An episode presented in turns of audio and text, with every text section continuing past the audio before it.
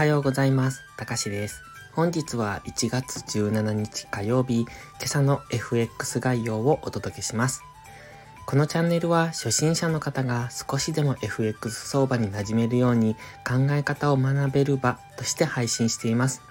FX に大切な環境認識、エントリー時の考え方など僕の脳内垂れ流しをお楽しみください。まずは昨日の値動きからなんですが、昨日は米国がキング牧師誕生日の祝日で休場なこともあり、同意にかけた動きとなっていました。ドル円はドルの巻き返しで一旦は上昇しましたが、128円台中盤で小動きな値動きとなっています。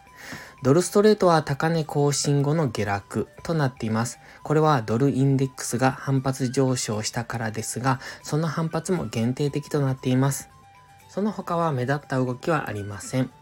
本日の主な経済指標発表ですが、16時にイギリスの失業率、あと失業保険申請件数の発表、それから22時30分、ニューヨーク連銀製造業景気指数、それから翌朝5時にウィリアムズニューヨーク連銀総裁の発言があります。メインはやはり明日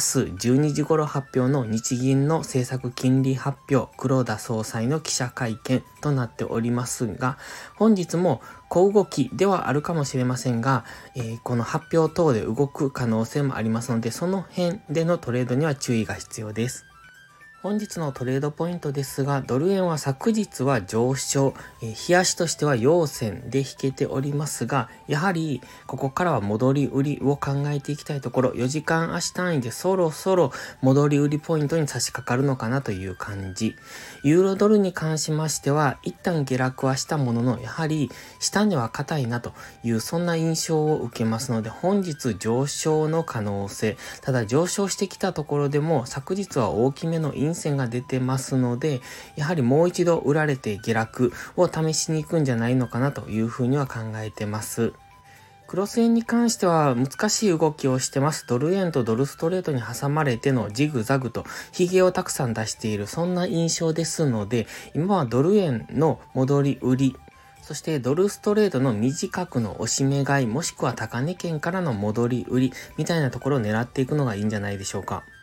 ただ、ドル円に関しては上値は比較的重いなという印象なんですが、もう少し上昇しそうなイメージも持ってますので、やはり本日一旦の上昇を待ちたいところ、じりじりと上昇してきたところで、売り場があればそこからのエントリーをしていくみたいなそんな感じが良さそうです。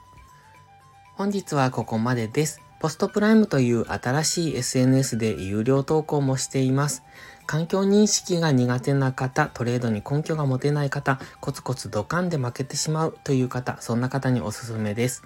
毎日配信していますので、スキルアップにご利用ください。気になる方は2週間の無料期間がありますので、まずはそれをお試しください。詳細は概要欄にあります。ではまた次回の配信をお楽しみに。たかしでした。